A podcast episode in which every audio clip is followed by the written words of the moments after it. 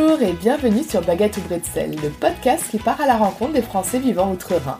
Je m'appelle Nathalie, j'ai 35 ans et j'habite en Allemagne depuis maintenant 10 ans. Je vous donne rendez-vous un mercredi sur deux pour découvrir un nouveau portrait. Il y a 9 ans, fraîchement diplômée du baccalauréat, Manon vient passer un an en Allemagne pour trouver sa voie et gagner en maturité avant de revenir en France pour commencer ses études. Elle tombe alors sur une formation qui semble lui correspondre et décide de se lancer dans les études pour devenir sage-femme en Allemagne. Aujourd'hui, âgée de 27 ans, cette jeune passionnée qui exerce à l'hôpital et en libéral nous raconte son parcours et nous parle aussi beaucoup de son métier et des différences avec la France, que ce soit sur le système hospitalier, l'accouchement ou encore la maternité. Bonne écoute Bonjour Manon Bonjour Nathalie est-ce que tu veux bien te présenter en cinq mots, s'il te plaît? Manon, lilloise. Euh, je pense que ce qui me définit très bien, c'est euh, une grande patience euh, et j'en ai beaucoup besoin dans mon métier puisque je suis sage-femme. Ça, du coup, c'est aussi très important, je pense, dans ma description. Et pour un autre mot, je dirais, si j'ai le droit d'utiliser un mot allemand, Bauchgefühl. Je pense que ça se rapproche du mot intuition, de toujours écouter euh, sa petite voix intérieure. Sage-femme depuis combien d'années? Depuis 2017, donc 4 ans. Alors, on va revenir euh, au tout début, euh, quand tu es arrivée en Allemagne. Est-ce que tu veux bien nous raconter bah, pourquoi tu as quitté la France pour l'Allemagne? Moi, je suis en Allemagne depuis l'été 2012.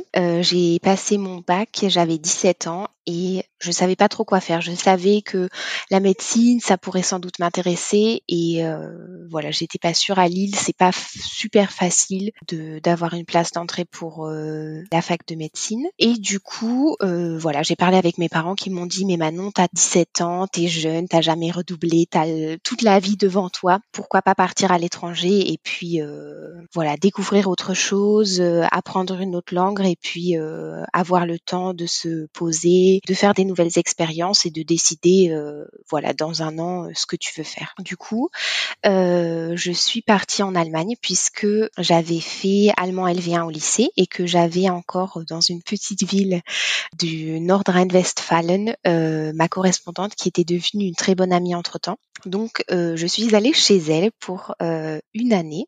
J'ai été chez elle et j'ai été au lycée avec elle. Du coup, voilà, j'ai assisté au cours de français en tant qu'assistante plus qu'en tant qu'élève. Et puis euh, j'avais aussi choisi de suivre euh, tous les cours de sciences parce que je m'étais dit voilà si euh, je veux faire médecine, ça me fera pas de mal de réviser les sciences, les maths, la physique, etc.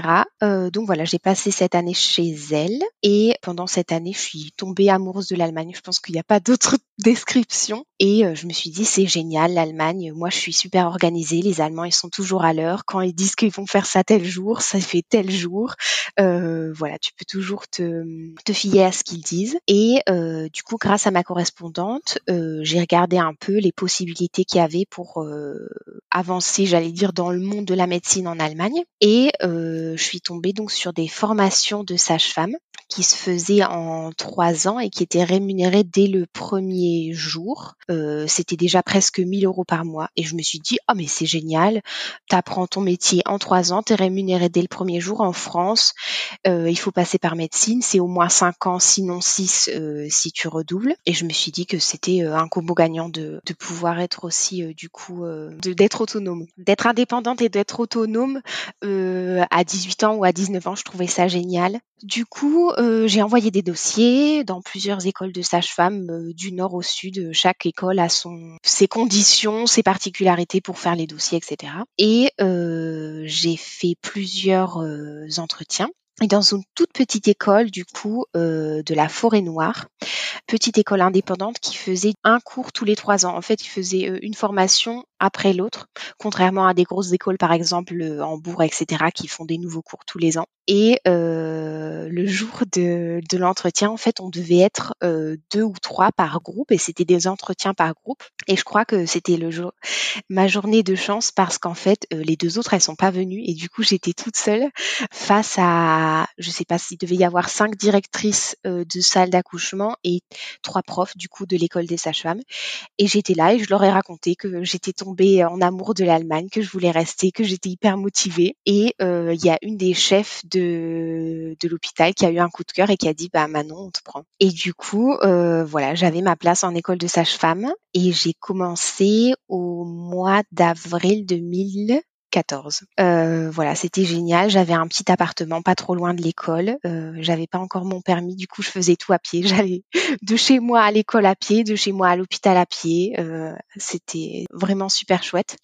Et j'ai fait cette formation du coup en trois ans, euh, qui alterne euh, souvent 6 à 8 semaines à l'école, puis 6 à 12 semaines de stage sur trois ans. Donc voilà, dans les stages, on passe en salle d'accouchement, en maternité, au bloc, le premier stage que j'ai eu, je crois, c'était un stage euh, dans un service de gériatrie où tu apprends à laver les gens, à leur parler, à être patient. Euh, voilà, les premiers gestes de soins, quoi. Donc, euh, c'était pas le, le meilleur stage, mais il faut passer par les petits échelons avant d'arriver à être grande. Donc, donc voilà. Et, et c'est des super souvenirs et c'est passé super vite. Ah, donc c'est pas directement un stage sage-femme? C'est plein de trucs qui touchent au milieu médical et qui font que tu es une meilleure sage-femme. si tu passes par toutes ces étapes. Donc, tu vas un peu au bloc gynéco pour voir euh, voilà tout ce qui est opération à l'utérus, aux ovaires. Euh, j'ai même vu euh, des opérations à la poitrine. En fait, c'est pour réviser l'anatomie en gros. Et les stages, ils sont vraiment divers et variés. J'ai fait un stage chez un pédiatre, un stage avec une sage-femme libérale, du bloc tu fais un peu de tout en fait. Beaucoup bien sûr de salle d'accouchement et de maternité, mais aussi plein de petits autres stages qui font euh, que voilà, tu touches un peu à tout en fait. Donc tu savais déjà en fait euh, très jeune quand tu as passé ton bac que tu voulais faire médecine, mais est-ce que tu avais déjà pensé au métier de sage-femme? Qu'est-ce que tu connaissais en fait de, de ce métier? En fait, je pense que je connaissais pas grand-chose.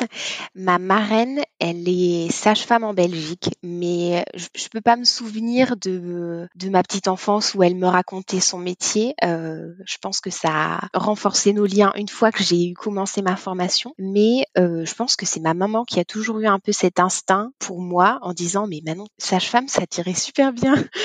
Et euh, médecine, ça m'a toujours attirée. J'ai fait un stage en troisième avec un anesthésiste, donc j'avais déjà été au bloc, j'avais déjà vu des césariennes. Et après, quand j'étais en Allemagne chez ma correspondante dans le nord de l'Allemagne, j'ai fait un deuxième stage à la maternité. Euh, j'ai revu des césariennes et voilà. Mais après, je suis arrivée euh, à ma formation et mon premier stage, j'ai vu mon premier accouchement. Donc ça, euh, j'avais pas la certitude à 100% que ce serait mon, mon métier pour la vie. en Allemagne, est-ce qu'il faut avoir le baccalauréat pour faire cette formation? En Allemagne, euh, jusqu'à cette année, il ne fallait pas obligatoirement avoir le bac. Tu pouvais euh, avoir fait une formation, par exemple, d'infirmière et euh, vouloir changer d'infirmière à sage-femme. Tu pouvais même avoir 18 ans et sans avoir le bac et commencer une formation de sage-femme. Sauf que cette année et les années prochaines, il va y avoir une énorme réformation au niveau de la formation des sages-femmes puisque l'Allemagne, c'est le seul pays où les sages-femmes n'ont pas un titre, ils n'ont pas un titre, enfin c'est toujours une formation et maintenant ils veulent changer d'une formation à vraiment des études en fait, qui sont aussi du coup des études où tu as la possibilité de mieux comprendre tout ce qui est les études internationales pour pour ou contre l'oxytocine, etc., etc. Et c'est pour ça que les formations sont plus dans des écoles mais vont être transférées à des Hochschulen pour faire plus une licence en fait, une licence de sage-femme qu'une formation de sage-femme. Pouvoir faire de la recherche ou alors euh, pouvoir être euh, prof sage-femme, euh, être tutrice à l'hôpital pour s'occuper des élèves sage-femme, etc., etc. Donc en ce moment, il y a une grosse réforme et c'est un peu compliqué parce que du coup, il y a encore des sages-femmes en formation. Il y a déjà des sages-femmes en licence. Donc voilà, c'est un gros... Gros chantier. Un gros changement, un gros chantier. Et donc après avoir obtenu ton diplôme de sage-femme, tu as décidé de, de, poursuivre les études pour avoir un bachelor. C'était un double cursus en fait. Donc, on avait des jours de fac deux à trois fois par semaine, ce qui permet totalement de travailler à côté. Alors pas à temps plein, mais tu peux avoir un mi-temps facilement. Et en fait, du coup, j'ai commencé ce double cursus là, parce que je me suis dit, oh, si tu veux rentrer en France avec une formation, alors sans doute qu'elle va être connue, mais il faut passer par le Conseil des sages-femmes, c'est pas forcément facile. Alors que si tu as une licence, ça te met directement au niveau européen, ce sera peut-être plus facile. Et euh, j'avais aussi un peu en tête de partir ou de pouvoir partir avec 500 frontières.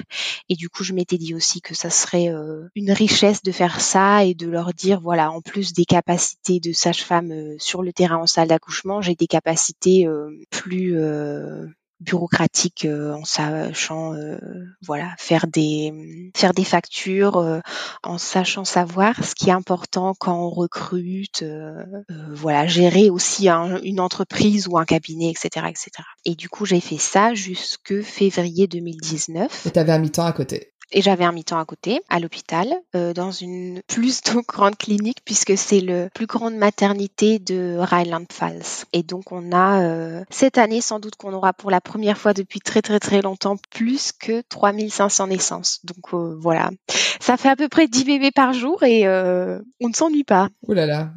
Ouais. dans le même hôpital que là où tu as fait ton mi-temps à l'époque du double cursus. Pour l'instant, moi, j'ai travaillé seulement que dans deux maternités. La maternité où j'ai fait ma formation, c'était une toute petite maternité avec 700 naissances. Comme je connaissais que ça, une petite naissance, je m'étais dit après mon, après avoir eu mon diplôme, euh, je vais faire l'inverse. Je vais aller dans une grosse maternité. J'ai envie de voir des jumeaux, des naissances par le siège et des trucs un peu, euh, un peu spéciaux qu'on voit pas tous les jours. Et du coup, j'ai commencé à Speyer et euh, j'ai été servie. J'ai une question pour revenir à ce que tu disais euh, pour faire reconnaître ton diplôme euh, en France. Euh, est-ce que tu sais si les sages-femmes, parce que c'est l'équivalent d'un master qu'elles ont alors donc quand elles ont, est-ce qu'après quand elles viennent en, Allemagne par exemple, est-ce que c'est reconnu? C'est pas reconnu. Et les sages-femmes françaises, à ce que je sache, elles ont 5 ans, donc elles ont normalement un master, sauf que c'est pas reconnu en master parce que la première année de médecine, elle compte pour du beurre. Donc en fait, elles ont un bac plus 4 ah, ok. Elle compte pas du beurre alors que c'est super difficile. Et donc après, tu as décidé, donc après l'obtention du, bachelor, de, de, faire 50%, c'est ça, 50% hein, euh, à l'hôpital et 50% en libéral. Est-ce que tu veux nous expliquer ce choix-là? Je sais pas s'il y en a beaucoup qui sont dans ce cas-là. La majorité de mes collègues, elles travaillent un peu à l'hôpital et un peu en libéral. Parce qu'en fait, euh, si tu as un temps plein à l'hôpital, tu travailles entre 20 et 22 jours par mois, euh, mais beaucoup de week-ends, beaucoup de jours fériés, beaucoup de nuits. Et du coup, pour trouver l'équilibre parfait euh, entre la vie de famille, la vie à l'hôpital, la vie privée, il y a énormément de sages-femmes qui font ce choix-là. C'est-à-dire que, voilà, avec un mi-temps, moi, je fais entre 10 et 12 gardes par mois et euh, avec mon libéral, je choisis euh, la somme de travail que j'ai envie de faire à côté. Donc euh, pour moi, l'équilibre parfait, c'est de m'occuper de quatre mamans par mois, quatre mamans qui ont leur date prévue d'accouchement par mois. Et euh, en plus de ça, je fais des cours de préparation à l'accouchement parce que ça, c'est la seule chose qui est vraiment très planifiable et mes gardes et mes visites. Et avec quatre patientes par mois, je suis assez bien occupée. Ça fait plus ou moins une naissance par semaine. Et quand on est sage-femme en Allemagne, on a le droit à énormément de visites. Donc, euh, quand une patiente elle rentre chez elle, pendant une semaine, je vais la voir tous les jours, et puis ensuite on espace les rendez-vous tous les deux jours, tous les trois jours. Et à partir de cinq semaines à peu près, j'y vais plus qu'une fois par semaine. Et voilà, si elles accouchent toutes à peu près à leur terme, ça fait un roulement assez agréable. Quand j'ai fini de un suivi, j'en commence un autre. Et euh, le point positif du libéral, c'est que voilà, si euh, j'ai un rendez-vous chez le coiffeur le mardi matin, ben, je fais mes rendez rendez-vous mardi après-midi et tu peux être plus flexible dans ta vie, dans ta vie privée. Voilà, après il y a toujours des imprévus, des mamans qui accouchent plus tôt, des mamans qui accouchent plus tard, des mamans qui accouchent le mercredi, il faut y aller le week-end, donc c'est pas prévisible à 100%, euh, mais ça laisse quand même plus de liberté. Ok, d'ailleurs comment ça se passe si tu veux partir en week-end si je veux partir en week-end, j'espère que j'ai une de mes collègues qui me remplace pour deux jours. Ou alors j'espère que mes patientes, que mes patientes, elles soient toutes super en forme et que je puisse leur dire euh, je viens vendredi et je reviens la prochaine fois lundi et je pense que tout ira bien. Partir en week-end, c'est pas facile et partir partir en vacances, c'est encore plus compliqué parce que trouver une collègue qui fait un remplacement sur, euh, je sais pas, 10 ou 15 jours et qui prend toutes tes patientes, euh, c'est mission impossible puisque voilà une sage-femme qui travaille déjà à temps plein entre son mi-temps et son libéral, elle peut pas prendre le mi-temps encore de quelqu'un d'autre. Donc souvent il faut trouver deux trois collègues et dispatcher les les patientes euh, selon les villes où elles habitent, euh, ou alors espérer qu'il y ait des patientes voilà qui ont qui aient des bébés déjà assez grands pour euh, rester dix jours toutes seules. Ah oui, mais partir par exemple trois semaines en vacances, tu peux pas alors. Partir trois semaines en vacances, c'est mission impossible. Euh, l'année prochaine, mon mari et moi, on veut partir en lune de miel. Et en fait, je sais que du coup, on va partir normalement au mois d'octobre.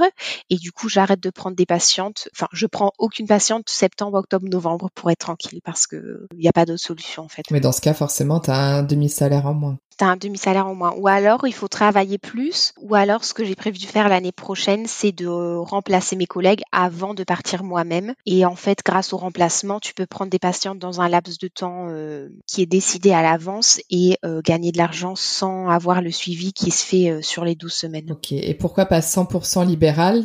Il y a du positif et il y a du négatif dans les deux. Et en fait, la, de combiner les deux, c'est pour moi la meilleure des solutions parce que euh, j'adore travailler en salle d'accouchement, euh, avoir, euh, je sais pas, c'est un esprit spécial quand tu sais que le bébé il va bientôt naître, tu peux pas dire si c'est dans 15 minutes ou dans 25 minutes, mais voilà, tu sais qu'il vient, qu'il va arriver. Il y a euh, un shot d'adrénaline incroyable que je pense aucune sage-femme n'a envie de, de manquer trop longtemps. Et voilà, il y a aucune garde qui est comme une autre tu t'ennuies jamais en salle d'accouchement. Et puis c'est toujours euh, une nouvelle patiente et euh, voilà, tu t'en occupes pendant 8 heures et il faut essayer le plus rapidement de savoir euh, ce qui va aller mieux pour elle. Et donc c'est un peu, il faut faire Sherlock Holmes de la naissance, tu vois. Est-ce que si je la mets sur le côté droit, ça va aller plus vite? Ça, c'est super chouette. Après, ce qui m'embête dans les gardes à l'hôpital, c'est euh, les nuits, les week-ends, les jours fériés, parce que ça, euh, c'est des choses qui ont des, qui ont des grosses conséquences sur la vie privée. Si tu veux euh, venir manger chez nous, dis-moi trois mois en avance et je te dis à quel, pour quel week-end je travaille pas. Ça, c'est un peu compliqué. Et ce que j'aime beaucoup dans le libéral, c'est d'avoir ce suivi sur le long terme. En ce moment, les patientes, elles nous contactent très tôt. Ça veut dire que si tout se passe bien, je vais les voir pendant un an, un an et demi, puisque une grossesse c'est neuf mois, le suivi postpartum c'est 12 semaines. Et si on va jusqu'à la diversification alimentaire, alors c'est vraiment des mamans qu'on voit très longtemps. Et puis euh, le lien qui se crée aussi quand tu t'occupes d'une maman pour son premier, qu'elle te rappelle pour son deuxième, qu'elle te rappelle pour son troisième, c'est quelque chose de super chouette euh, de voir des enfants dont tu t'es occupé très petit qui apprennent à marcher, quand tu t'occupes du frère ou de la sœur, ça c'est c'est super. Après, j'ai beaucoup plus de mal à couper avec le libéral qu'avec l'hôpital, puisque l'hôpital, j'ai fini ma garde, je, remets mes affaires de ville, je vais chez moi et c'est fini. Alors que le libéral, il y a toujours une patiente qui crie à 20 heures, Manon, je suis désolée de te déranger si tard, mais euh, mon bébé a mal au ventre, mon bébé pleure, euh, j'ai mal au sein. Et pareil les week-ends. Et du coup, c'est très très très très difficile de couper. J'ai toujours l'impression que je porte mes patientes avec moi, que je sois en vacances ou en week-end. Et ça, c'est très difficile. Et c'est pour ça aussi que je voudrais pas avoir plus de patientes que ces quatre par mois, parce que je crois qu'il y a un moment, euh, je, je deviendrai folle. Mais d'ailleurs, pour couper, bah, tant mieux que tu arrives à couper assez facilement avec euh, l'hôpital parce que j'imagine que tu dois avoir aussi quelquefois des situations difficiles. En fait, vous devez passer par tellement d'émotions heureuses, mais aussi quelquefois euh, des situations plus difficiles. Comment tu, tu gères justement ce, ce flux d'émotions? Alors je pense que euh, malheureusement avec le temps, on apprend à être moins émotif, émotif qu'au début, moins émotif qu'au début. Je pense qu'il y a énormément de naissances euh, où j'ai déjà pleuré que ce soit des naissances euh, voilà qui, qui m'ont touchée parce que euh, elles étaient belles ou alors des naissances qui m'ont touchée parce qu'elles étaient euh, horriblement difficiles. Mais je pense qu'avec le temps on apprend à, à, retenir ses larmes. Et ce qui nous permet d'avancer je pense que c'est beaucoup aussi le cercle privé. Moi je sais que si j'ai eu une garde vraiment dure la première chose que je fais en sortant c'est voilà d'appeler mon mari d'appeler ma maman d'appeler mon papa et de dire aujourd'hui c'était horrible et j'ai juste besoin que quelqu'un me dise Manon c'est horrible mais surtout n'oublie pas que beaucoup plus qu'il y a beaucoup plus de gardes qui sont magnifiques que de gardes qui sont horribles et le cercle d'amis et voilà, le fait euh, d'être, euh, je pense, aussi bien ancré dans sa vie à soi pour pas se laisser déborder par euh, ce qui se passe dans la vie des autres. Et je pense que la force aussi vient des collègues, des collègues que tu peux appeler le jour et la nuit en leur disant, voilà, moi j'ai une collègue avec qui je suis très proche qui s'appelle Sabrina et une autre qui s'appelle Nicole de dire, oh, Sabrina, aujourd'hui cette patiente, voilà, ça et ça et ça, c'est des, des collègues et des personnes qui te comprennent aussi sur le plan gynécologique, qui savent, voilà, quelles euh, quelle complications euh, tu as vécu, etc. Alors que mon mari, il me comprend émotionnellement parlant, mais si je lui dis, euh, voilà, on a fait une césarienne en urgence, même si forcément il a une idée de ce que ça veut dire urgence, il a jamais été dans cette situation et il sait ce que ça veut dire vraiment, vraiment urgence. Donc voilà, je pense que tout ça, ça permet de rester entière. Et après, il y a des, y a des, des histoires auxquelles je reprends très souvent et je me dis, oh, j'espère que cette maman, elle va bien si je, si je la voyais dans la rue et qu'elle me disait que tout va bien, je, je pourrais dormir sur mes deux oreilles, quoi. Mais euh, c'est ça qui doit être dur aussi quelquefois parce que autant tu disais avec euh, le côté libéral, tu suis les mamans et quelquefois même des familles pendant des années. Ça doit être aussi un peu frustrant bah, de voir voilà euh, la naissance, l'accouchement, la naissance et puis après plus rien. C'est hyper frustrant. Parfois même, je sais pas, la semaine dernière j'ai eu une garde et c'était les transmissions et j'ai transmis et je sais que sept minutes plus tard le bébé est né et je me suis dit ah non mais j'aurais dû rester mais si tu restes un jour 7 minutes, tu restes le jour d'après 30 minutes et ça n'en finit plus. Et c'est pour ça que au fil du temps, tu apprends aussi, voilà, les transmissions, c'est les transmissions, l'heure, c'est l'heure. Et après, il faut trouver euh, la sortie parce que sinon tu te fais manger aussi. Et après, il y a d'autres jours où c'est moi qui arrive et je m'occupe de la maman 10 minutes et après l'enfant est né. Donc euh, il faut savoir donner pour savoir euh, récupérer aussi à un autre moment une patiente dans le même stade. Tu disais qu'aussi il y avait des larmes de joie quelquefois les accouchements. Ça t'arrive encore? Et pour quelles raisons en fait quand ça a été difficile, ça a duré longtemps et que finalement ça se passe bien? Donc c'est un peu un soulagement. Je me suis occupée il y a cinq semaines d'une de mes amies euh, là, il y a eu énormément des larmes de joie parce que voilà, j'étais trop contente euh, pour eux euh, que leur bébé soit là. C'était pas une naissance super facile, mais voilà, elle s'est elle s'est débrouillée comme un chef et elle a fait ça super bien. Et j'étais émue d'être là pour accueillir leur enfant et j'étais fière d'elle en fait. C'est aussi énormément de fierté que j'ai pour mes patientes. Et parfois, il y a des larmes de colère aussi quand quand tu veux tout donner pour qu'une patiente elle accouche voix basse parce que c'est son souhait euh, le plus fort et que ça a fini en césarienne et que peut-être j'ai pas été d'accord avec la gynécologue, que je lui aurais laissé plus de temps ou que j'aurais essayé euh, diverses euh, choses avant de passer en césarienne. il peut avoir des larmes de colère et puis de temps en temps il y a des larmes de tristesse forcément quand quand on accompagne des, des naissances avec voilà des bébés morts-nés ou alors des fausses couches avec des jumeaux, des choses un peu particulières. Ça c'est des choses qui sont souvent plus difficiles.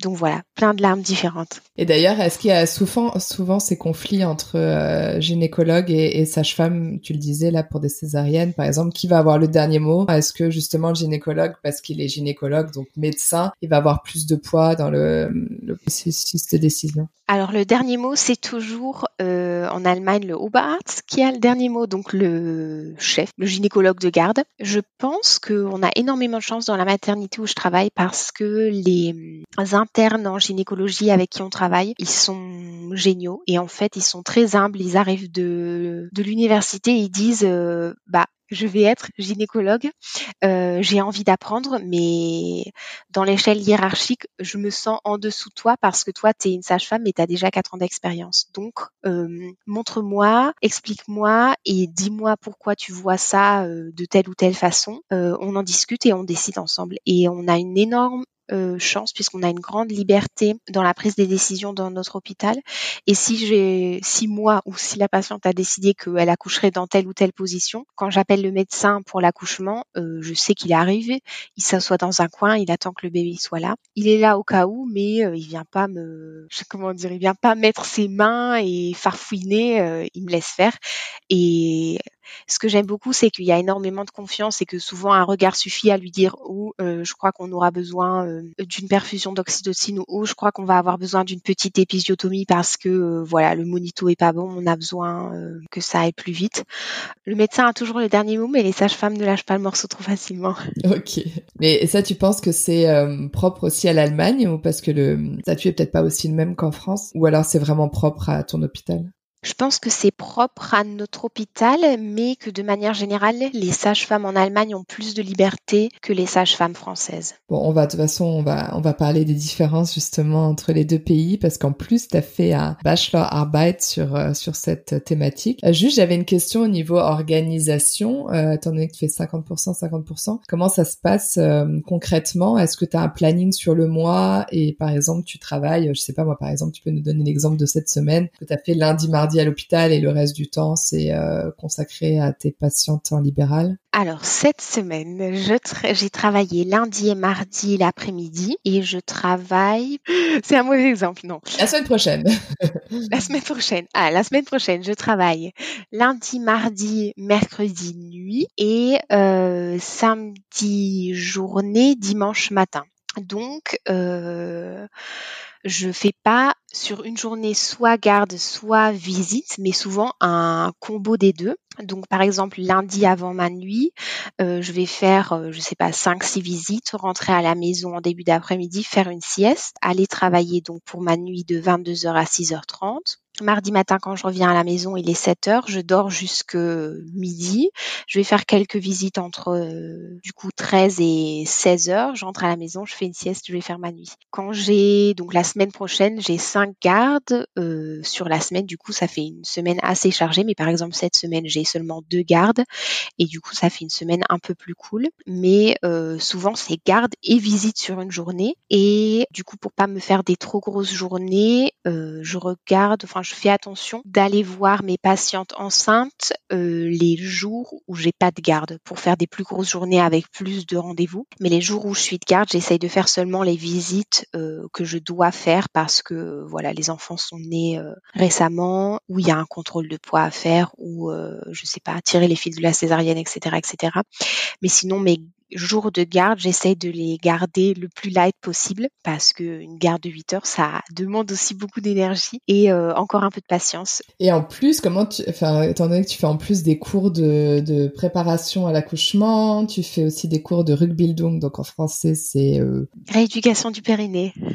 Rééducation, voilà, des cours de rééducation du périnée, voilà, c'est plus que très concret en français. Et comment tu fais alors pour euh, les organiser? Parce que étant donné que tes semaines ne se ressemblent pas du tout À la maternité, on a le droit à trois souhaits par mois. Donc moi, par exemple, euh, tous mes cours, c'est les jeudis parce que mon souhait 1, c'est d'avoir pas de garde tous les jeudis. Et ensuite, euh, les deux autres, par exemple, s'il y a un anniversaire ou un week-end où il y a un mariage, euh, voilà, tu peux euh, arriver à garder des jours libres.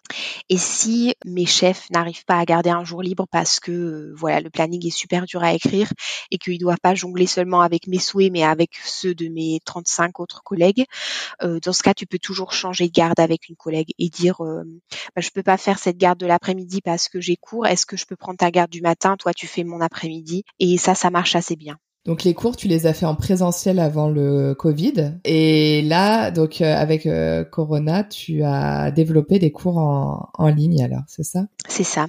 En fait, à partir du moment où la pandémie a été telle que tous les cours ont dû être annulés puisque en fait les cours ça se fait avec 10 patientes et que tu n'avais plus le droit de voir neuf autres personnes en même temps, euh, les sécurités sociales allemandes, elles ont dû réfléchir à un plan B pour pouvoir garder quand même les cours parce que c'est quand même super important pour euh, les mamans. Du coup, les euh, sécurités sociales, elles ont décidé de proposer des cours en, ligne. Enfin, pas de proposer, mais elles se sont dit on va rembourser les cours en ligne pour euh, pour les mamans. Et du coup, il y a énormément de cours en ligne qui se sont développés. Alors, bien sûr, tu peux pas faire les cours comme tu l'entends. Il y a quelques règles à respecter. Par exemple, ça doit être un cours live. Tu peux pas euh, enregistrer un cours et juste envoyer aux patientes un film de 12 heures en leur disant voilà c'est le cours. Voilà, ça doit être un cours euh, live où euh, les patientes elles ont la possibilité de poser des questions et que leurs questions elles trouvent réponse dans la minute maximum euh, 10 patientes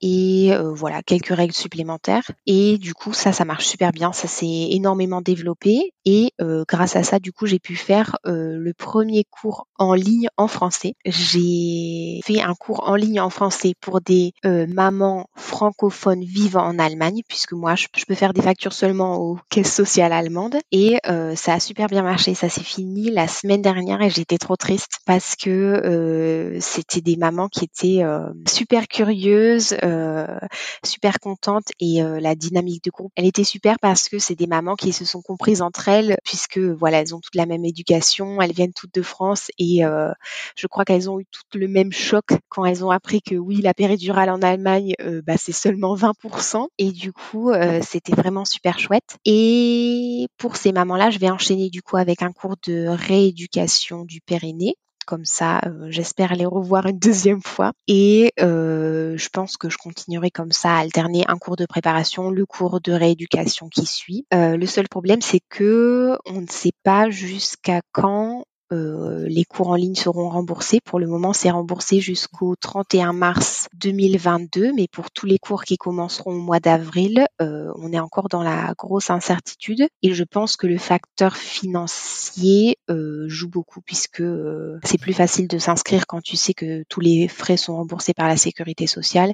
Et c'est autre chose de savoir que tu t'inscris et que le cours il va coûter. alors c'est pas non plus énorme, mais c'est entre 150 euros pour le cours de préparation et 80 pour le cours de Rugbyldung. Et euh, tu fais aussi ces cours-là pour les Allemandes, pour un public euh, germanophone. Ok. Et donc, est-ce que tu as vu des différences Tu me racontais au niveau des questions entre euh, voilà les questions posées par les mamans allemandes ou les futures mamans allemandes et les futures mamans françaises? Alors j'ai fait du coup les dernières sept semaines un cours de préparation en allemand qui était donc le jeudi de 15h30 à 17h30 et directement ensuite le même cours en français et c'était trop drôle parce que les Allemandes elles étaient, euh, si on fait la, la, moyenne des âges, elles étaient beaucoup plus jeunes. Euh, les Françaises étaient du coup euh, un peu plus âgées. Je pense que la moyenne d'âge pour les Allemandes, elle devait être autour des 27-28 ans et la moyenne d'âge pour les femmes françaises plutôt entre 32 et 35 ans. Je trouvais que ça faisait déjà une grande différence. Et puis les questions, beaucoup, beaucoup, beaucoup de questions par rapport à la péridurale forcément et énormément de questions par rapport à l'allaitement aussi. Et puis aussi beaucoup beaucoup de questionnements par rapport au congé parental puisque voilà les congés parentaux en France euh, bien sûr ça existe et tu peux aussi euh, prendre jusque trois ans. Mais euh, en Allemagne c'est beaucoup plus accessible en fait et les aides de l'État sont beaucoup plus importantes. Et du coup il y a énormément de mamans qui restent deux voire trois ans à la maison sans que ça soit financièrement un, problème ou que ça pose question. Et du coup il y a tellement de différences entre les systèmes que ça ça induit beaucoup de différence au niveau des choix parce qu'en fait, euh, comme euh, les congés maternités sont plus longs en Allemagne, souvent les Allemandes allaitent plus longtemps et en même temps, comme les congés parentaux sont plus longs, euh, les places en crèche c'est impossible à trouver en Allemagne, etc., etc. Donc, une, une petite différence dans le système engendre énormément de différences au niveau de tout ce qui est accouchement, postpartum, allaitement et éducation aussi sans doute, mais ça c'est moins mon registre. Et de la part des Allemandes, quel était le de questions?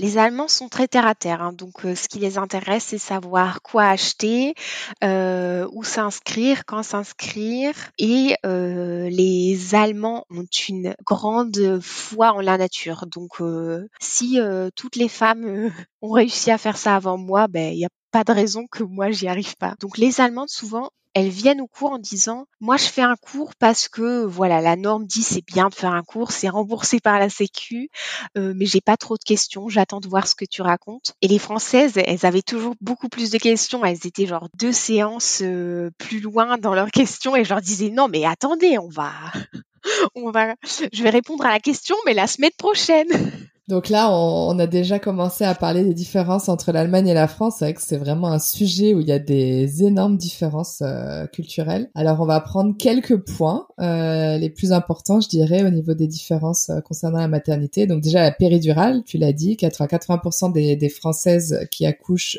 souhaitent accoucher avec la péridurale et seulement 20% des Allemandes souhaitent accoucher avec la péridurale. Est-ce que tu peux nous dire quelles sont les raisons qui amènent à, cette, à cette différence Je pense que euh, il y a plusieurs raisons. D'abord, je pense que l'histoire des femmes françaises est plus importante et tout ce qui part de mai 68, euh, les droits des femmes, euh, le droit à l'avortement, etc. Ça a donné énormément de pouvoir aux femmes. Et du coup, quand il y a eu la péridurale, les femmes se sont dit euh, c'est notre droit et euh, on va euh, surtout pas hésiter à l'utiliser. Ensuite, le congé maternité en France, c'est minimum 12 semaines et il y a énormément de mamans qui doivent retourner travailler après ces 12 semaines-là puisque les allocations suffisent pas à nourrir une famille et le fait de devoir être en forme après 12 semaines. Euh, je pense que ça invite souvent à prendre la péridurale pour avoir un accouchement moins fatigant, euh, si on peut dire ça comme ça. Et après, euh, le débat, bien sûr, c'est aussi pourquoi la péridurale est donnée si facilement en France? Est-ce que euh, c'est pas aussi un problème euh, de structure, d'avoir moins de sages-femmes qui peuvent mieux s'occuper des patientes, aussi dans leur choix peut-être d'accoucher sans péridurale, puisque une patiente qui accouche sans péridurale, elle a beaucoup plus besoin d'attention et d'avoir quelqu'un avec elle qui lui dit comment respirer, qui soit avec elle euh, si elle va dans la baignoire, etc. Et du coup, je pense que ça pose aussi la question du nombre de sages-femmes par garde qui s'occupent des patientes. En Allemagne le 1 zu 1 euh, donc le, une femme, une sage-femme. Euh, alors c'est pas très répandu, mais je pense que ça reste plus répandu qu'en France, ce qui fait que tu peux mieux accompagner aussi tes patientes dans une naissance sans péridurale. Et il y a plein d'études qui disent que voilà une, sage-femme pour une femme, c'est moins dentalgique, moins de complications, simplement parce qu'il y a quelqu'un qui est là tout le temps. En fait, un accouchement avec péridurale euh, va pas être plus court, mais va demander moins d'efforts de, la part du personnel soignant. C'est ça, parce qu'un accouchement avec une péridurale, tu t'occupes de la patiente plus ou moins. Hein. C'est vraiment très euh, simplifié, mais tu t'occupes de la patiente 30 minutes toutes les deux heures, parce que toutes les deux heures, tu dois faire un monito de 30 minutes, vérifier l'ouverture du col, euh, aller avec elle aux toilettes, voilà, vérifier que tout va bien mais une demi-heure toutes les deux heures. Une patiente qui a pas de péridurale, euh, il faut y aller, euh, je sais pas, pour 10 minutes toutes les 15 minutes pour voir comment sont les contractions, est-ce qu'elle a besoin d'aide pour changer de position, est-ce qu'elle veut essayer le ballon, est-ce qu'elle préfère se mettre debout, est-ce qu'elle veut aller dans la baignoire, dans ce cas tu peux pas la laisser toute seule. Donc voilà, ça a besoin de, de beaucoup plus d'attention. Et puis une naissance sans péridurale, tu peux beaucoup moins influencer le timing. Parce que quand la patiente elle te dit ça pousse, euh, ça pousse, tu peux pas lui dire non. Alors qu'une patiente avec une péridurale, si elle te dit ça pousse, euh, tu remets une petite dose de péridurale en disant oui, on va attendre euh, que le bébé descende un peu plus et euh, tu peux la laisser encore une demi-heure tranquille quoi. Une maman qui dit ça pousse en péridurale, elle a besoin de toi pour lui dire comment pousser mieux, comment respirer. Donc voilà. Et j'ai déjà entendu plusieurs mamans françaises qui disaient qu'elles voulaient la péridurale, qu'elles ont exprimé leur souhait et que les, les sages-femmes, donc c'est en Allemagne, hein, euh, qui des sages-femmes disaient euh, non on va essayer de faire sans ou, euh, ou on dit que l'anesthésiste était pas là, pas disponible en réunion. Alors moi ça me paraît incroyable d'entendre ça, ça me révolte un peu aussi parce que je pars du principe que chaque femme peut choisir comment elle veut accoucher avec ou sans péridurale. Mais est-ce que toi tu l'as vécu? Est-ce que ça te paraît étrange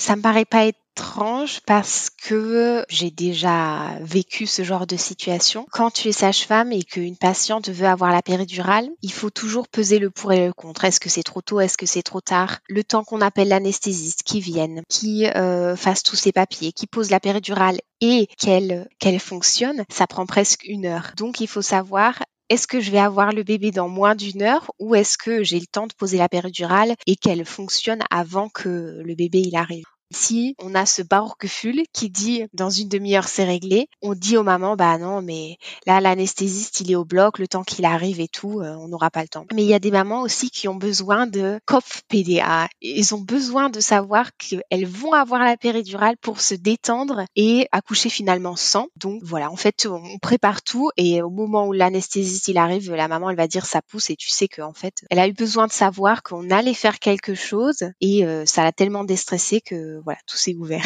ça c'est chouette hein, quand ça marche comme ça, ça fait une bonne surprise. Et est-ce qu'il y a moins d'anesthésistes euh, dans les services de maternité qu'en France, en Allemagne?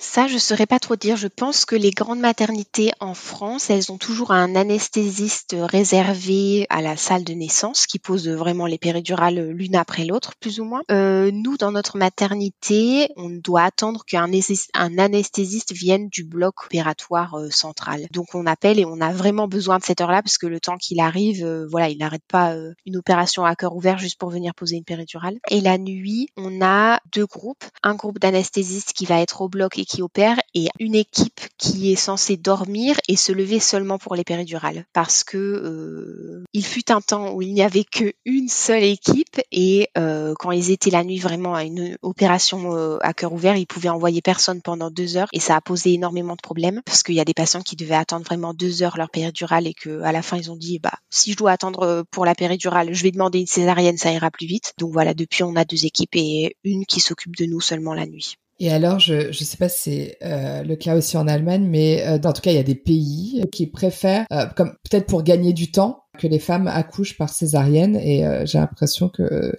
bah, que c'est le cas dans de plus en plus de pays où pour des raisons de coût, euh, pour euh, parce que ça forcément ça prend moins de temps. Un, hôpital gagne de l'argent en fonction du nombre de naissances ou... Un hôpital gagne de l'argent pour chaque naissance. Si je dis pas de bêtises, une naissance par voie basse en Allemagne dans un cas plutôt normal, ça rapporte à peu près 1800 euros à la, à la clinique, à l'hôpital, et une césariennes plutôt euh, le double. Et les césariennes, tu peux beaucoup mieux les planifier. Tu dis à tes patients de venir du lundi au vendredi entre 8h et 16h pour faire les césariennes planifiées. C'est plus d'argent et c'est moins d'imprévus. Par contre, il faut pas oublier que césarienne égale opération égale énormément plus de risques pour la maman et pour le bébé. Ce qui se passe en ce moment, c'est pas forcément que je pense les pays préfèrent les césariennes pour des questions de rentabilité, mais les patientes souhaitent de plus en plus avoir une césarienne programmée pour différentes raisons. Alors ça peut être euh, mon mari euh, a des vacances seulement cette semaine-là, donc ça nous arrange que l'enfant vienne cette semaine-là. Les enfants sont à l'école, c'est plus facile d'organiser les frères et sœurs, euh, voilà, tu peux planifier. Et il y a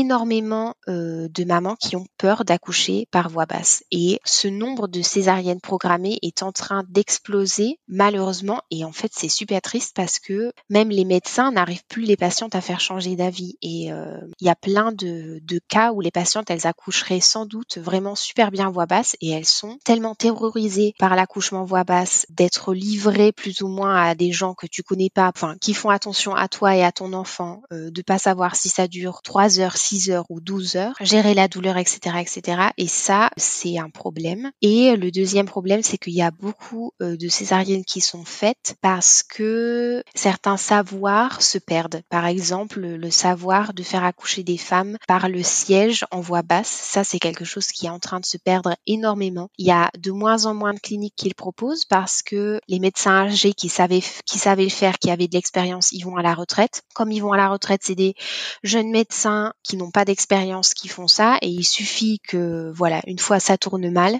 pour qu'ils disent bah non on le propose plus dans nos cliniques. Et la majorité des enfants qui se présentent par le siège naissent par césarienne alors qu'une naissance par le siège voix basse euh, en fait c'est totalement possible. Mais il manque d'expérience de plus en plus dans les cliniques et euh, du coup il y a de plus en plus de césariennes et ce qu'il y a aussi c'est encore deux choses auxquelles je pense toutes les mamans qui ont déjà eu une césarienne par exemple, une maman jeune, en forme, en pleine santé, elle va avoir peut-être une césarienne pour son premier enfant à cause d'un siège. Elle préfère choisir la césarienne parce qu'on lui a dit que c'était l'option la plus euh, sûre. Elle fait la césarienne, elle tombe enceinte deux ans plus tard de son deuxième enfant. Il se présente la tête en bas, tu te dis super, elle pourrait accoucher voix basse, mais quand elle vient à l'hôpital, euh, on lui dit oulala, là là, il y a des risques parce que vous avez déjà eu une césarienne et il serait possible que euh, la cicatrice de la césarienne s'ouvre et euh, on voudrait pas déclencher et ci et ça. Et euh, de ce fait, la maman prend peur et pour son deuxième enfant, même s'il se présente super bien, elle préférera faire une deuxième césarienne. Et ça, ça se perd aussi, pas seulement de faire des, accoucher des enfants par le siège ou à basse, mais de dire bah on essaye et si l'accouchement n'avance pas comme on veut, on peut toujours faire une césarienne. il y a énormément de mamans qui retournent en césarienne pour un un deuxième ou un troisième simplement par peur. Et en fait, cette peur, c'est quelque chose euh, qui grandit énormément. Et pourquoi ça, euh, j'aimerais bien savoir parce que c'est assez spécial. Et euh, aussi, du coup, ce qui augmente le taux de césarienne, c'est toutes les grossesses gémellaires ou multiples des grossesses qui font suite à des la reproduction médicalement assistée. Parce que euh, voilà les mamans elles veulent avoir des enfants toujours plus tard avec des constellations euh, de complications toujours plus importantes et une maman qui a un parcours de PMA derrière elle de 2, 3, 5 ans ou plus, on lui préférera toujours la césarienne parce qu'on va dire oh là là, elle a un tel parcours derrière elle, bah pour elle c'est peut-être mieux de pouvoir prévoir l'accouchement, de pouvoir s'y faire. Et euh, je pense que ça c'est une raison supplémentaire pour pour le fait que le taux de césarienne euh, augmente si rapidement. Ok, mais toi, ça t'est pas arrivé euh, à l'hôpital qu'on dise oui, il faut faire plus de césarienne pour faire plus de chiffres? Non, au contraire, parce que notre chef a dit la semaine dernière, au mois de décembre, on doit faire moins de césariennes parce qu'on a déjà gagné trop d'argent cette année. C'est dans un hôpital religieux. C'est aussi une différence entre l'Allemagne et la France. Ici, en Allemagne, il y a ou les hôpitaux publics, donc c'est les unicliniques, ou alors des hôpitaux religieux, mais donc de religion chrétienne. Alors qu'en France, donc on a les cliniques privées ou les hôpitaux publics. Est-ce que tu veux nous en parler de ces différences? En Allemagne, donc toi, soit les hôpitaux publics, comme tu disais, c'est tout ce qui est uniclinique, c'est euh, la ville qui s'en occupe, et les hôpitaux privés entre guillemets sont souvent soutenus par euh, l'Église. Euh, moi, mon hôpital, mon hôpital, mon hôpital, ça s'appelle Diakonissenkrankenhaus et donc euh, c'est porté par la diaconie. Et souvent, les tarifs ou les grilles tarifaires pour les salaires sont un peu différentes. Quand tu commences dans un, un hôpital public, tu gagnes un peu moins bien que dans un hôpital privé slash religieux et euh, les hôpitaux euh, privés n'ont pas le droit de faire de bénéfices. Donc ça veut dire que tous les bénéfices doivent être réinvestis, euh, soit par exemple dans la construction d'un nouveau service ou voilà, je sais pas, acheter du matériel, etc. Et nous, normalement, le reste des bénéfices qui n'a pas été investi, on a le droit à des bons d'achat pour DM. Donc voilà, ceux qui habitent pas en Allemagne, DM, c'est un, un super magasin trouve tout. Et euh, voilà ils reversent en fait leurs bénéfices finalement aussi un peu à ceux qui travaillent. Mais euh, voilà je pense que ça fait aussi une différence. Malgré tout ceux qui dirigent l'hôpital c'est pas des infirmières ni des sages-femmes ni des médecins c'est quand même euh, des gens qui ont fait des études de commerce ceux qui dirigent voilà ça reste ceux qui ont fait économique management et et ils sont très terre à terre, voilà. Donc euh, ils gèrent quand même euh, l'hôpital euh, comme s'il fallait faire des bénéfices. Il faut que ce soit rentable. Et euh, feu n'est pas rentable. faire des naissances, c'est pas rentable parce que voilà, une naissance au voie basse, ça ramène peut-être 1800 euros à l'hôpital, mais payer les sages-femmes, ça coûte très très cher. Pourquoi? Euh, pourquoi? Parce que les sages-femmes ont quand même un salaire euh, plus important qu'un salaire d'infirmière ou, euh, et, ou d'assistante. Est-ce que les, les sages-femmes allemandes gagnent plus que les sages-femmes en France, en tout cas à l'hôpital? Tu le sais? Je pense qu'elles gagnent un tout petit peu plus. La différence entre le salaire hôpital France-Allemagne est moins important que la, euh, la différence libérale France-Allemagne. Ça, c'est une différence euh, qui est très très importante. Je pense que c'est assez rare des sages-femmes françaises qui font 50-50 parce que j'avais déjà parlé avec une sage-femme, elle m'avait dit quoi tu fais 50-50, c'est incroyable, j'ai jamais entendu. Alors que ici c'est vraiment la majorité, alors après pas 50-50 mais 60-40 euh, ou l'inverse. Donc je pense que c'est un modèle euh, propre à l'Allemagne après de faire ça. Par contre, tu vois ce qu'elle me disait euh, ma responsable la dernière fois, euh, le fait que beaucoup de sages-femmes fassent du libéral et de la salle d'accouchement, ça pose problème parce que du coup, il y a moins de sages-femmes qui font plus de salles d'accouchement.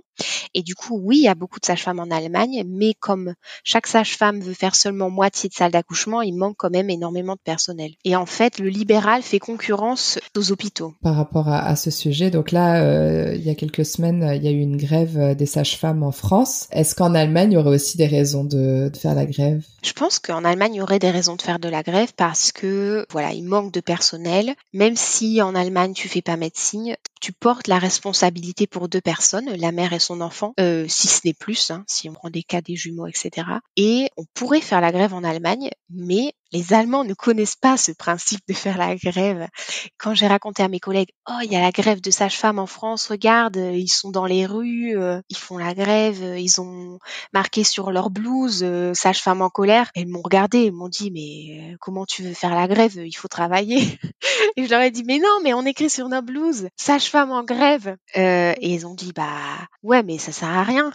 Voilà, faire la grève en Allemagne, c'est pas pareil qu'en France, quoi. Et souvent d'ailleurs, mes collègues, mais nos amis, ils se moquent quand ils lisent oh grève de TGV, tu peux plus aller en France à Disney. Ils disent oh bah non c'est quoi ça? Les Français ils font encore la grève. Ils naissent avec ça les Français quoi. Ils savent que faire ça à la grève tout le temps, le TGV, euh, euh, Air France, je sais pas. Enfin ça les fait sourire. Tu disais aussi qu'avec le Corona il y avait eu un baby boom. Ça accentue, c'est ça, le manque de sages-femmes. Il y a plus d'enfants donc forcément, le manque de sages-femmes euh, se fait plus ressentir. Et le baby boom n'a forcément pas touché que des femmes non sages-femmes. Il y a énormément de sages-femmes aussi qui ont eu euh, des enfants. Je crois que l'année dernière, on a 12 collègues qui ont été enceintes euh, les unes après les autres. Et du coup, ça, ça renforce le manque de sages-femmes. Gros baby boom. Et une, une, grande différence aussi, c'est euh, entre les, les, deux pays, c'est au niveau de l'allaitement. Donc euh, ça, c'est euh, lié à la reprise du travail qui arrive plus tôt en France qu'en Allemagne. Pour toi, c'est la, l'unique raison? C'est pas l'unique raison. Je pense ce côté aussi que les Allemands soient très euh, mère nature, euh, on te fait confiance, euh, ça encourage énormément de, de mamans à allaiter, de se dire voilà c'est le c'est le meilleur pour mon enfant. Ensuite le fait que les suivis postpartum par les sages-femmes en libéral soient si intensifs, ça permet aussi d'avoir quelqu'un voilà qui fait régulièrement une mise au sein avec toi, qui te dit que faire quand on a des grevasses, qui t'encourage, qui te dit regarde ton bébé prend super bien du poids, t'as pas de soucis à te faire. Je pense que ça, c'est euh, un énorme point pour euh, la qualité d'un allaitement et euh, un allaitement sur le long terme. Si tu as quelqu'un à t'écouter qui te dit que tu fais ça bien, que tu t'en sors bien, et mais aussi d'avoir quelqu'un qui te dit quoi faire si ça marche moins bien, si tu veux persister mais que voilà il manque de lait ou les crevasses sont telles que ça fait trop mal. Et après, comme tu disais, la reprise du travail. Moi, je connais beaucoup de mes anciennes amies ou de connaissances qui ont repris le travail après 12 semaines et qui ont dit euh, à quoi ça sert d'investir six semaines dans un allaitement si j'allaite au final que 12 semaines. Euh, je préfère profiter des 12 semaines que j'ai avec mon enfant sans avoir à me faire du souci sur son poids, mes crevasses et mes fuites de lait euh, en public. donc je préfère ne pas allaiter dès le début. Ok, et sur l'origine du mot en français et en allemand, sage-femme en français, Sage-femme en français parce que c'est celle qui a le savoir de la femme et en allemand Hebamme, c'est celle qui hebt die Amme parce que c'est celle qui euh, prend soin des nourrices. Je sais pas si sur euh, ce sujet très riche, très intéressant, tu as des choses à rajouter. Euh, je crois pas. C'est je pense que je pourrais parler des heures avec toi, qu'on n'aurait toujours pas tout dit. Donc, euh... je trouve ça un métier euh, fabuleux et je trouve ça super intéressant. Et d'autant plus depuis que je suis euh, doublement maman. Et, c'est vrai que j'ai eu des très beaux accouchements, en tout cas, qui étaient très bien accompagnés. Alors, où j'ai eu de la chance, où vraiment, je, je peux dire qu'en Allemagne, bon, après, j'ai pas couché en France, mais qu'en tout cas, l'accompagnement était merveilleux. Et à chaque fois, j'ai eu pour, voilà, même dans la fatigue extrême, un, un gentil mot pour les sages-femmes, pour l'équipe qui était là, parce que je trouve que c'est vraiment un métier magnifique. Donc merci de, de le faire. Et du coup, tu as accouché avec ou sans péridurale? Ah, les deux sans. Les deux sans. Voilà. Et ça, c'est parce que je, je, vis en Allemagne, parce que je pense qu'en France, j'aurais suivi euh, suivi euh, la tendance, et en Allemagne, euh, bah, j'ai suivi la tendance, mais dans l'autre sens. voilà, je me suis dit, bah, on va essayer. Et puis si on, si j'arrive pas, je ferai appel à la péridurale. Et j'ai vu que c'était possible et que voilà, même si c'est pas sans douleur, mais ça permet de le vivre à, je dirais pas 100%, 200%, 300%. Il y a une expression en Allemagne que j'adore et que j'emploie au moins une fois par jour pour, euh, pour calmer mes patientes, c'est euh, Geduld ist die Mutter der Geburtshilfe. La patience est la maîtresse de la naissance. Et de rentrer dans la salle d'accouchement et de dire, voilà, je suis là, et on a le temps. Et si ça prend deux heures, cinq heures, dix heures, il y aura quelqu'un qui sera là et on attendra euh, cet enfant parce que euh, les enfants ont aussi le, droit d'avoir le temps dont ils ont besoin pour venir. Euh, je veux dire, ils doivent aussi faire leur leur voyage à travers le bassin et c'est pas quelque chose que tu peux attendre deux en deux minutes. Et je trouve qu'il faut être patiente avec ces patientes et avec les enfants des patientes. Et c'est une dynamique de groupe d'être patient ensemble. Alors pour finir, est-ce que tu as une anecdote à nous raconter? J'ai deux anecdotes même, euh, Nathalie, si tu veux, et c'est deux anecdotes qui ont euh, beaucoup à voir avec la langue. Alors moi, euh, je pense que je parle très bien allemand. Souvent, les gens ils disent quoi, t'es française, on n'entend vraiment presque rien. Mais euh, je me souviens d'une garde de nuit où un couple, euh, voilà, a parlé euh, entre eux, et je leur dis, euh, excusez-moi, je suis désolée, mais quelle langue vous parlez entre vous? Parce que je me suis dit, je crois qu'ils parlent polonais ou je sais pas une langue que je comprends pas. Et ils me regardent trop bizarre et ils disent bah en fait euh, on parle juste allemand. Ah mais non Et j'étais tellement, j'étais tellement fatiguée que j'ai j'ai pas compris ce qu'ils disaient. Et à la fin je me suis dit oh non. Et tout au début où j'étais en Allemagne, euh, je parlais avec ma correspondante d'une jeune fille prénommée Anna. Et donc je lui dis voilà j'ai été faire ça et ça avec Anna. Elle me dit mais Manon mais de quelle Anna tu parles? Mais oui tu sais la brune euh, avec ses lunettes et tout ça. Ah, tu veux dire Hannah Oui, Anna. Mais non, il y a une différence entre Anna et Hannah. Le H, le traître. Ouais, ouais, ça, je pense qu'on on l'a tous, euh, on l'a tous vécu, ça, ce, ce fameux âge. Euh, Est-ce qu'il y a quelque chose qui te surprend encore après euh, ces années, bah, 9, 9 ans hein, que tu es en Allemagne? Ouais. Ouais, je pense que les choses qui me surprennent le plus, euh, c'est tout ce qui va avoir euh, rapport à l'alimentation. Les petits déjeuners salés, euh, les raclettes avec des spätzle et euh, je ne sais quoi d'autres euh, ingrédients mystères. Euh, je pense que ça, ça me surprendra toujours parce que tout ce qui concerne l'alimentation, je suis restée bien française. Mais voilà, vraiment de me faire surprendre après dix ans, je pense que plus grand chose. Et alors, est-ce que tu te sens plus baguette ou bretzel maintenant? Baguette. Baguette avec beurre demi-sel et Nutella. Ah, beurre demi-sel plus Nutella Oui. Ah ouais, pas mal, pas mal. Ah ça, je connais pas ça. Le petit plaisir du dimanche matin. Donc ça, c'est au niveau euh, nourriture et au niveau, euh, voilà, est-ce que tu te sens française ou allemande? Ça, c'est vraiment difficile, mais je pense que je me sens quand même plus allemande. Parce que dans mon quotidien, l'Allemagne, l'allemand, c'est 95% de mon quotidien. Mais j'ai un passeport français, donc Tu vas pas demander la nationalité allemande, tu penses? Euh, je ne sais pas. J'ai toujours dit tant qu'il n'y a pas de Frexit, je, je reste française. Je suis mariée à un Allemand, je suis quand même déjà bien Eingedeutsch. Eh ben, merci beaucoup, beaucoup, Manon, pour ce partage. Ah oui, alors, euh, juste, je voulais te demander aussi, est-ce que tu as un site internet si on veut suivre tes cours? Oui, j'ai un site internet qui s'appelle euh, hebammemanon.de. Eh ben, Manon, un mot, Ouais. point .de. Ok. Bah, merci, Manon De rien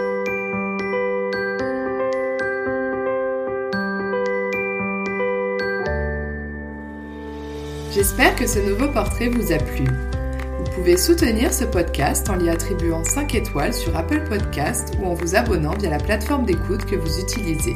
Merci pour votre soutien et à bientôt. Tchuss